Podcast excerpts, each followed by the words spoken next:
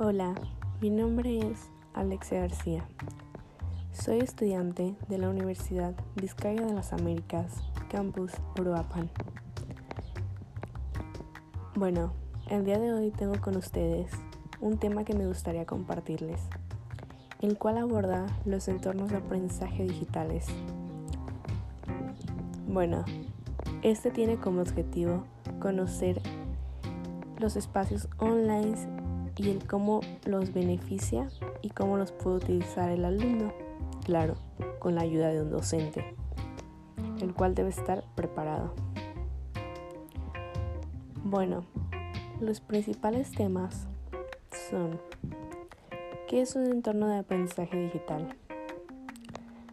Rasgos del entorno, tipos de entornos online, objeto de aprendizaje, Características de un objeto de aprendizaje. Tipos de objeto de aprendizaje. Los materiales de aprendizaje. E-learning. Las TICs. Bueno, para empezar, ¿qué es un entorno de aprendizaje digital? Pues nos habla de un espacio en línea que está organizado de tal manera que éste facilita al estudiante el desarrollo de experiencias y acciones de aprendizaje. Mediante esto tiene acceso a mucha información, la cual tendrá que ser seleccionada y preparada por un profesor. También la información conectada hipertextualmente que lo diferencia de cualquier tipo de entorno donde se utilizan.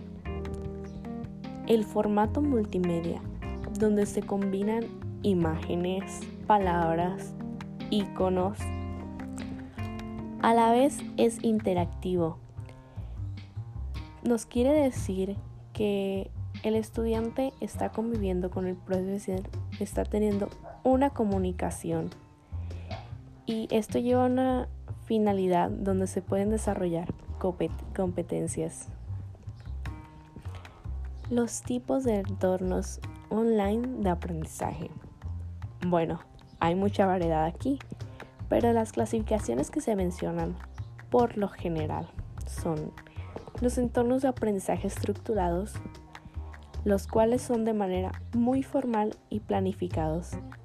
Estos están pensados para para la realización de los objetos digitales de aprendizaje y también para las aulas virtuales.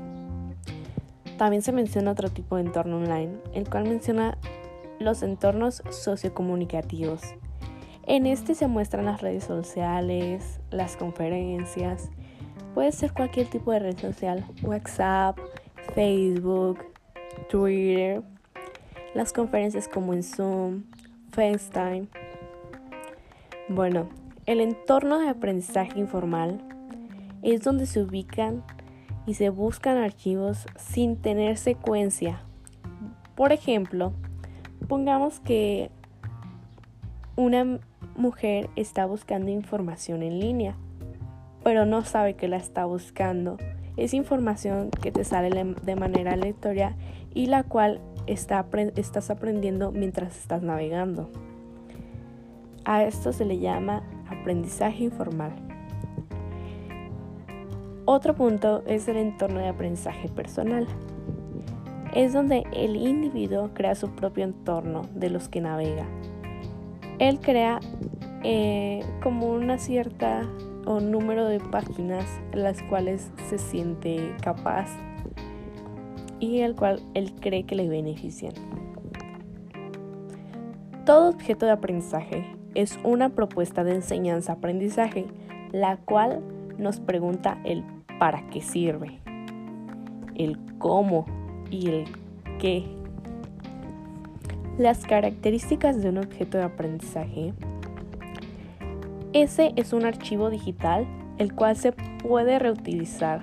También se puede compartir de una manera muy fácil. Tan fácil como mandar un simple mensaje de esa manera. El objeto digital es una app o es un recurso web El objeto de conocimiento. Esta es una organización, una representación del contenido que se va a observar. El objeto de aprendizaje. Este debe ser una planificación o un diseño educativo, obviamente por parte del docente o supervisores. Los tipos de aprendizaje que se utilizan para los materiales pues serían documentos textuales, cualquier archivo de Word o algún otro archivo, presentaciones en PowerPoint, en Canva o alguna otra app. Los mapas. Sobre mapas nos habla de cualquier tipo de mapa, mapa conceptual, mapa mental, cualquiera es de mucha ayuda.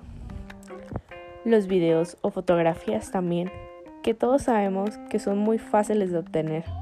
Las líneas del tiempo. Esas también yo creo que todas las personas las conocen. Y también se puede realizar en cualquier aplicación. Murales. Estos pueden ser murales electrónicos, el cual llame tu atención, o murales que estén en un espacio público. Podcast. Bueno, los podcasts nos hablan de una infinidad de temas y mientras lo estás escuchando, pues estás aprendiendo.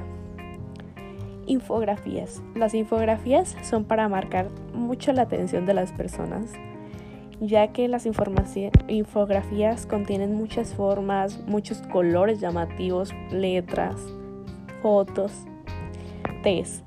Bueno, aquí se puede utilizar cualquier tipo de test. Juegos, obviamente serían juegos online. Y pues es de manera libre crearlos tú, que puede ser para un aprendizaje significativo. Como la herramienta de Kahoot es un juego el cual estás aprendiendo y vas ganando puntos. Tutoriales.